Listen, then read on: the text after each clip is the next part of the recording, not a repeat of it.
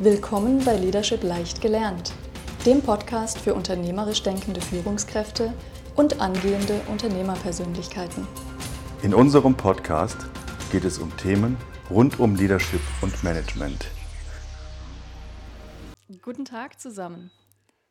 Jan Arne und ich sitzen wieder auf dem roten Sofa und sprechen Stimmt. heute über den Post-Taylorismus.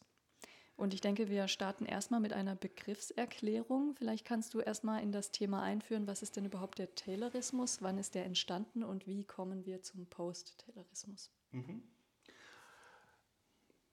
Ja, wenn wir aus der Historie kommen, dann war es bis 1900, 1910 so, dass wir in jedem Dorf einen Schmied hatten, in jedem Dorf einen Dorfdoktor, in jedem Dorf einen Schreiner, einen Dachdecker, einen Werker von jedem Gewerk, vielleicht auch mehr als ein, weil wenn das nächste Gewerk vielleicht 30 oder 40 Kilometer entfernt liegt, dann ist das schon eine Tagesreise mit dem Pferd oder eine Tagesreise mit der Kutsche oder auch zu Fuß. Ein ganz schön mühsamer Tag, 30 oder 40 Kilometer zu überwinden. Und das heißt, wir hatten bis 1900, 1910 im Grunde enge lokale Märkte. Also wir hatten viele kleine lokale Märkte, die sich aber eigentlich nicht gesehen haben. Und was dann passiert ist, hat eigentlich der Henry Ford eingeläutet. Und zwar mit der Fließbandtechnologie eine wahnsinnige Effizienzsteigerung der mechanischen Arbeit. Und darauf setzt der Taylor nochmal drauf, indem er im Grunde die geistige Arbeit von der körperlichen Arbeit trennt und für jede Art der körperlichen Arbeit, also der mechanischen Zusammensetzung von irgendwelchen Bauteilen beispielsweise, sich überlegt, was ist die beste Methode. Und dieser Taylorismus in Extremform, den haben wir vielleicht auch von dem äh, karikierten Unternehmensberater, der also mit der Stoppuhr hinter dem Werker steht und stoppt, wie viele Sekunden es braucht, bis der ein Werkstück zusammengemacht hat. Ähm, da sehen wir die, die Extremform des Taylorismus und wenn wir also zehn Werker beobachten und einer kann das schneller als alle anderen, dann ist das äh, die beste Methode, das zu tun. Sehr schön, vielen Dank dafür.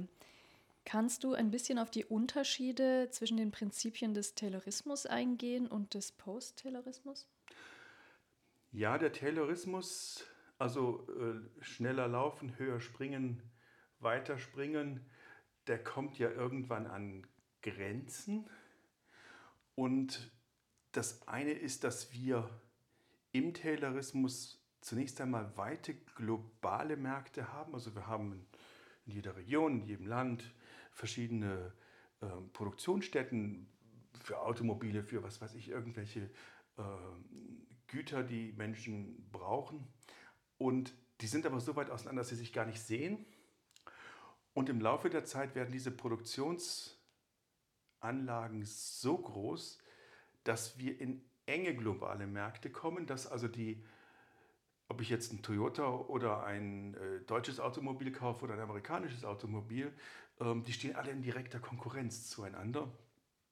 Auch bei vielen anderen Produkten ist es so, dass wir enge globale Märkte haben, weil so viel produziert wird, dass wir in direkter Konkurrenz zueinander stehen und aus dem, der Taylorismus läuft sich irgendwann einmal tot. Zum einen ist es menschlich fragwürdig, dass wir äh, Mechaniker auf das reine mechanische Werken reduzieren. Der Mechaniker hat einen Kopf und er hat eine menschliche äh, Regung und so weiter und so fort. Er kann ja viel, viel mehr als vielleicht irgendwas zusammenstecken, Schrauben drehen, fräsen, erodieren, sonst was.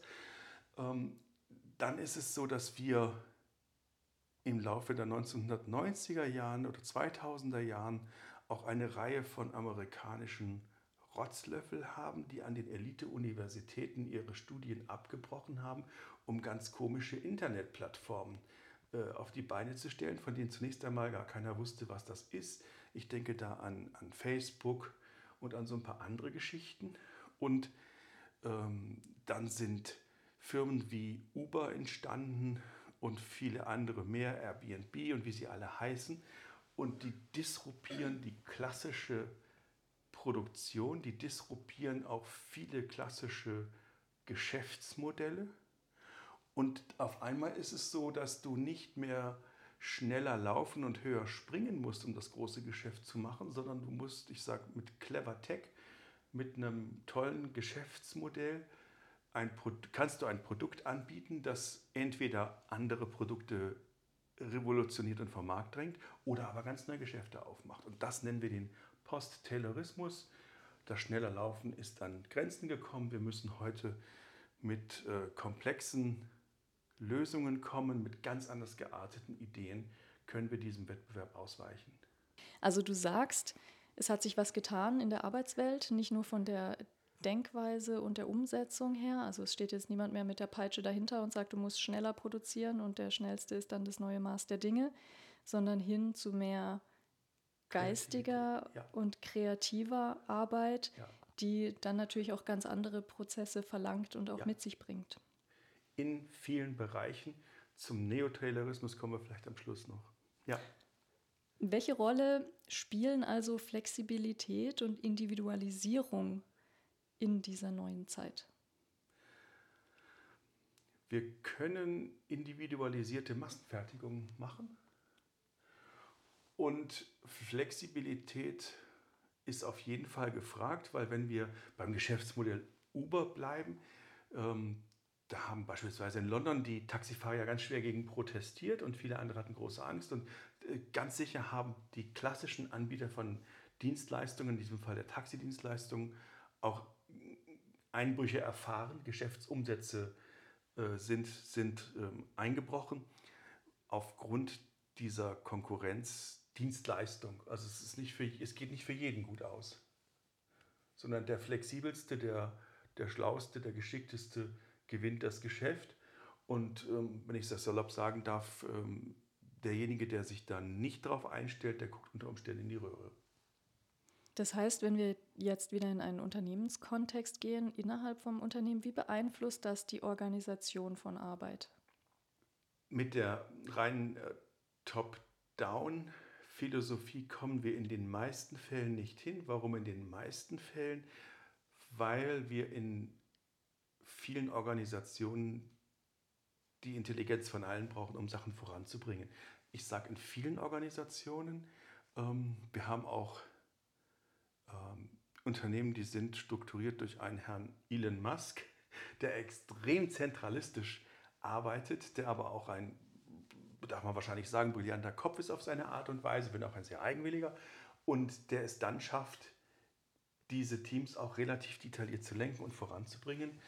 Ähm, das ist eine sehr erfolgreiche, offensichtlich erfolgreiche Art und Weise zu arbeiten, wenn auch wahrscheinlich nicht die beste weil wenn ich meine schlauen Mitarbeiter frustriere, dann habe ich auf lange Zeit nicht das beste Potenzial aus ihnen rausgeholt. Von daher ist eine demokratischere Art und Weise der Zusammenarbeit, eine selbstständigere Art und Weise der Zusammenarbeit förderlich, um eine optimale Kreativleistung aus einem Unternehmen rauszuholen.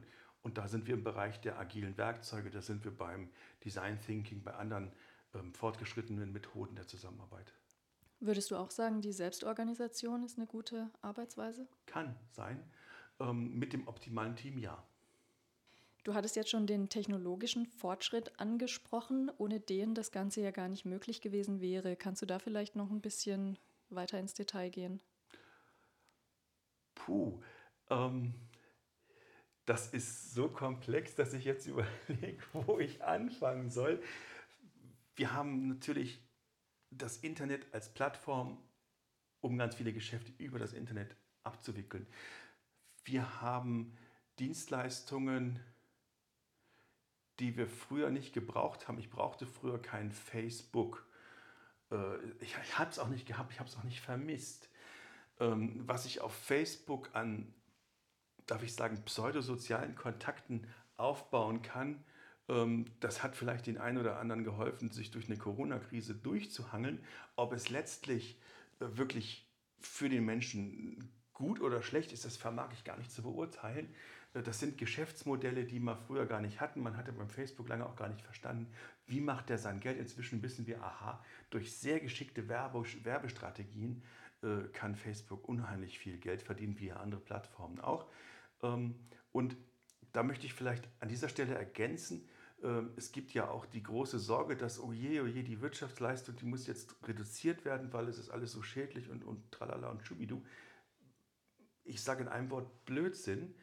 Es ist dann schädlich, wenn ich Stahl koche, es ist dann schädlich, wenn ich irgendwas mache, was eben auch in hohem Maße umweltrelevant ist. Wenn ich aber Dienstleistungen anbiete, die wenig um oder gar keine Umweltrelevanz haben, äh, oder eben mit, mit Daten arbeite, die im besten Falle relativ wenig Strom brauchen, dann kann ich auch die Wirtschaftsleistung unheimlich steigern, ohne eine Wahnsinns-Umwelt-Footprint zu machen. Das ist, das ist denkbar, es ist nicht auszuschließen. Befinden wir uns in einem digitalen Taylorismus? Ich denke weitestgehend ja. Also sind wir doch nicht im Post-Taylorismus? Du schaffst es immer wieder, mich herrlich zu verwirren. Also, wir haben einen digitalen Taylorismus, wenn ich, ich war vor wenigen Wochen im Krankenhaus, da ist mir eine Krankenschwester begegnet. Was macht eine Krankenschwester? Man könnte ja denken, die versorgt mich ja Pustekuchen. Die töckelt alles, was sie macht, in ein iPad. So. Das heißt, Tete, die hat im Grunde einen digitalen Taylorismus zu bedienen, weil es gibt Arbeitsabläufe, an denen sich eine Krankenschwester, Krankenpfleger zu halten hat. Das ist ein digitaler Taylorismus. Ja, natürlich. Wenn ich ähm, mir anschaue, es gibt verschiedene ERP-Systeme, hier in Deutschland ist das SAP ganz beliebt, es ist ein digitaler Taylorismus. Ich werde gegängelt wie der Ochs mit dem Nasenring, weil ich genau diesen Ablauf, wie er in diesem System vorgeschrieben ist, abzuarbeiten habe, ob es jetzt sinnvoll ist oder nicht. Ähm, das ist ein digitaler Terrorismus. In vielen Fällen haben wir das. Inwiefern hat der Postterrorismus die Beziehung zwischen Arbeitgebenden und Arbeitnehmenden verändert? Können wir das pauschal beantworten? Ich denke, für die Gewinner des Post-Taylorismus ähm, sind wir dabei, in Teilbereichen des Paradies zu erobern. Äh, wir sprechen im Silicon Valley von durchschnittlichen Jahreseinkommen von mehreren hunderttausend Dollar, durchschnittlich. Wow. Ähm, für die auf der anderen Seite der Medaille rücken wir ein bisschen weiter weg vom Paradies in Richtung der Hölle, weil da ähm, ist es so, dass wir in Richtung ähm, prekärer Arbeitsverhältnisse kommen können. Äh, davon wurde an anderer Stelle groß schon äh, berichtet, wie die renommierte Firma Amazon mit den in Anführungsstrichen freiberuflichen Zustellern in manchen Ländern dieser Welt umgeht, ist zumindest fragwürdig. Ich glaube, so darf man das sagen. Äh, ich habe auch ähm, ehemalige Studis, die bei Amazon arbeiten, die sind super happy und glücklich. Ähm, das gibt es auch bei Amazon, aber es scheint so zu sein, dass eben diese äh, großen Konzerne nicht alle ihre Mitarbeiter glücklich machen. Ich glaube, so darf man es formulieren. Okay, also die Schere geht weiter auseinander zwischen denen, die in diesem System kreativ und ähm, ja, geistig arbeiten können und denen, die am unteren Ende stehen und das quasi ausführen müssen. Hm, ich weiß nicht, ob die Schere weiter auseinander geht. Das ist sehr schwer pauschal zu sagen. Wenn wir von solchen, wenn wir solche Systeme global betrachten, empfehle ich bei Our World in Data zu schauen. Und Our World in Data sagt eigentlich, dass nahezu alle Einkommensgruppen im Laufe der letzten zig Jahre an einem Aufschwung partizipiert haben. Wen es abgehängt hat, das ist die globale Mittelschicht. Die hat nicht viel abgekriegt. Aber die Ärmsten der Armen haben viel mitgekriegt. Noch immer nicht gut, noch immer viel, viel zu tun, aber grundsätzlich geht es in die Richtung. Die Superreichen haben bekanntlich auch viel abgekriegt. Das kann man mögen oder auch nicht. Aber grundsätzlich geht es für alle nach oben, bis auf Teile der Mittelschicht, die eben sich nicht weiterentwickelt haben. Also von daher tue ich mich sehr schwer, ähm, das pauschal einzuschätzen. Wie gesagt, nachgucken bei Our World in Data. Das ist die meines Wissens zuverlässigste Quelle von der Universität Oxford. Sehr gut. Dann machen wir das mal und packen das in die Show Notes. Mhm. Äh, wir hatten gerade vorhin die, ähm, die Auswirkungen in Organisationen angesprochen. Und äh, wir hatten es von der Selbstorganisation oder dass eben nicht mehr so top-down oder in den meisten Fällen das Top-down-Management nicht so gut funktioniert. Würdest du sagen, die Machtstrukturen an sich haben sich durch den äh, Postterrorismus verändert? Also innerhalb von Organisationen oder Unternehmen? Das ist unheimlich schwer pauschal zu sagen, weil die verschiedenen Unternehmen ganz unterschiedliche Führungsstrukturen haben. Ich habe gerade eine Studienarbeit ausgegeben, die sich mit Apple, Amazon, Google, Facebook und wer fehlt, einer fehlt in dem Team, beschäftigt.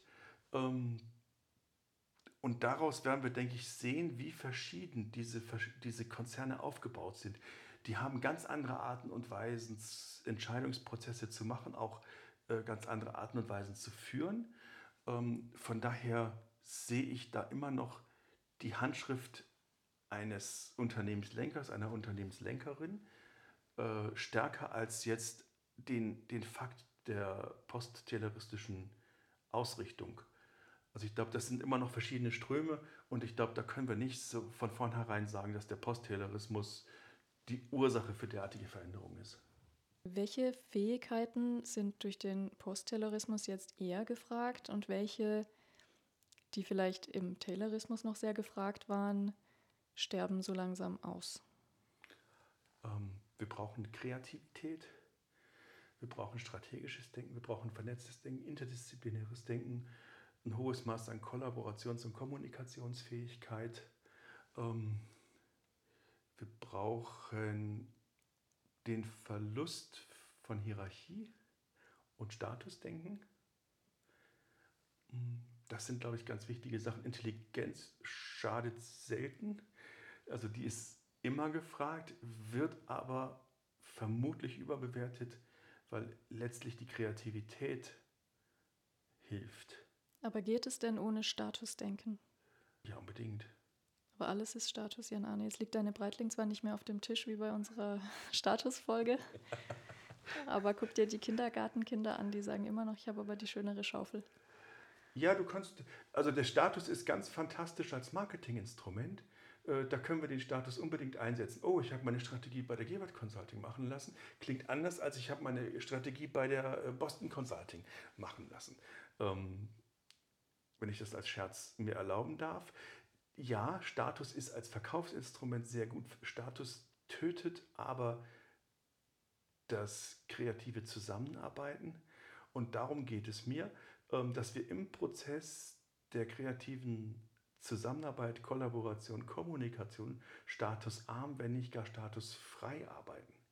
Und in diesem Bereich ist auch eine Diversität von hohem Nutzen, ähm, Diversität in jeder Hinsicht, weil wir die Dinge aus anderen Blickwinkeln betrachten und weil wir die Komplexität besser in den Griff bekommen mit einem diversen Team als mit einem Monokultur aufgebauten ähm, Team.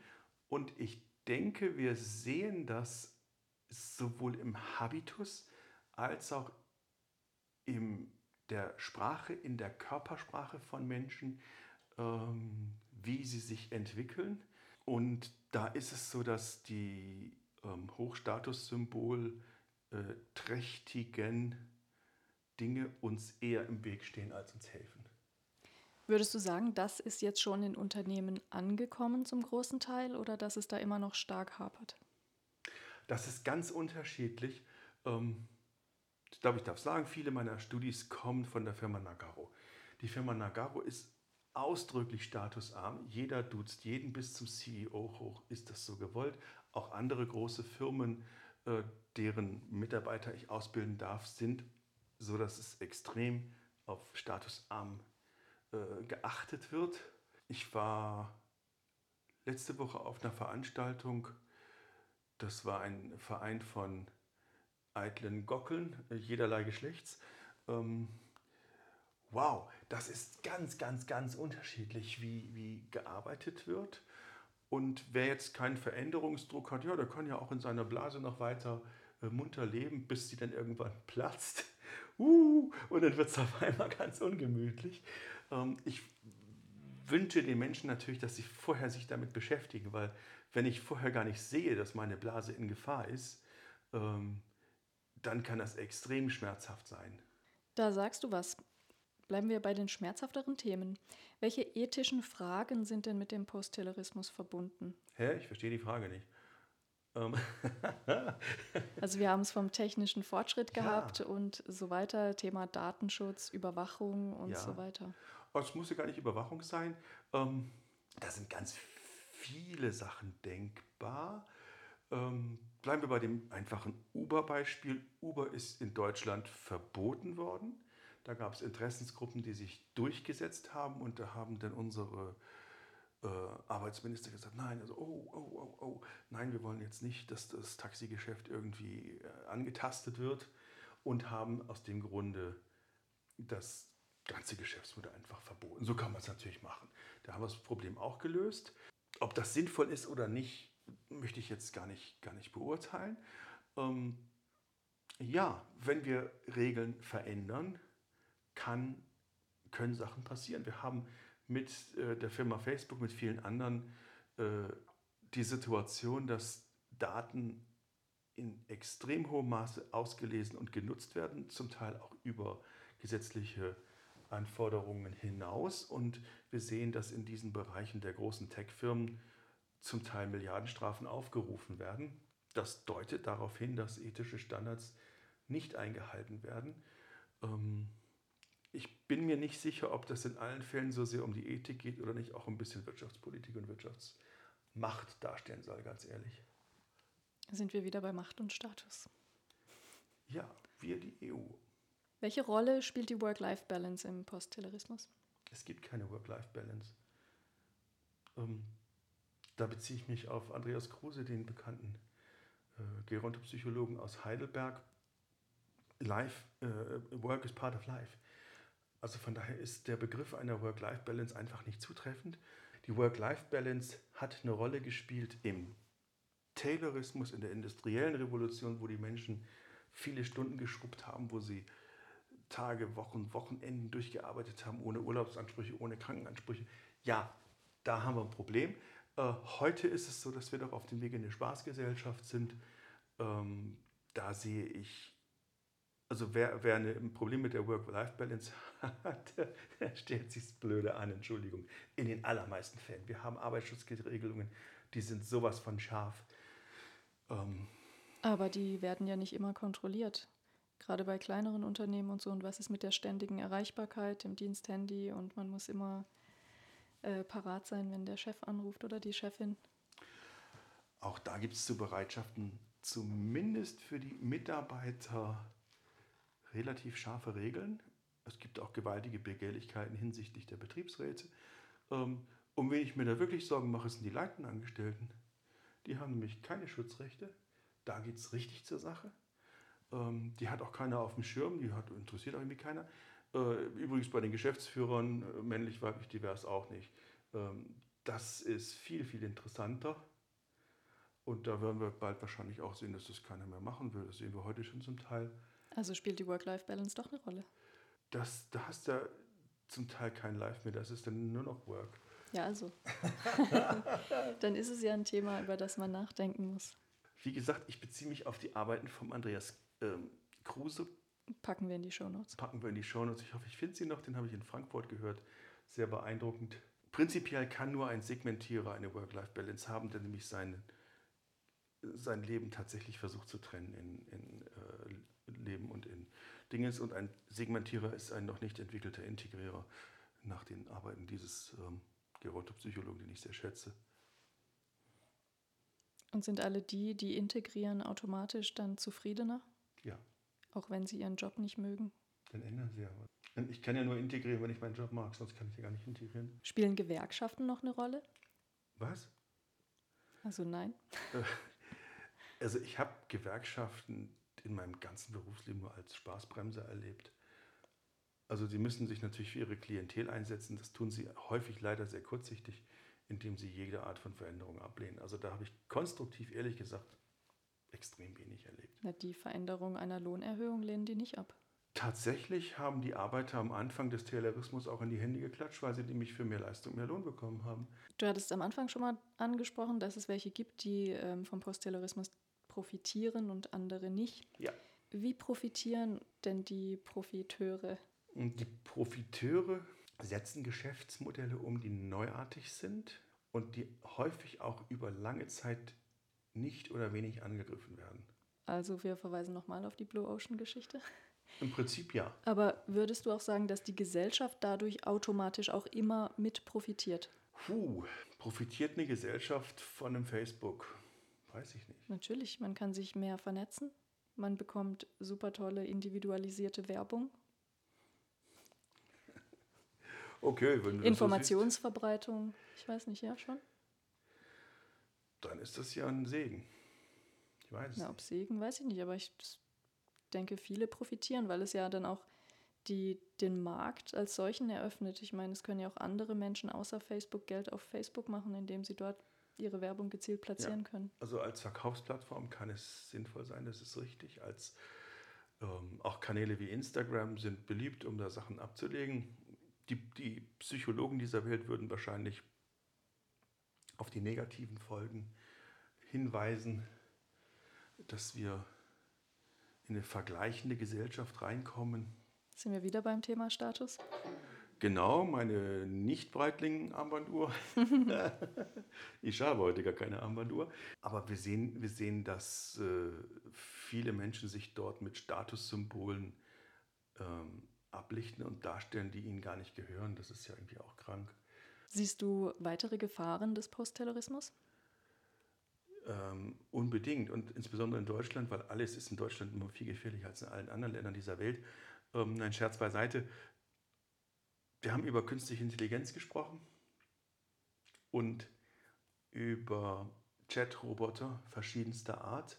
Da kann es sein, dass wir Menschen überfordern mit den Veränderungsprozessen, dass wir vielleicht nicht mehr für alle eine adäquate Arbeit finden.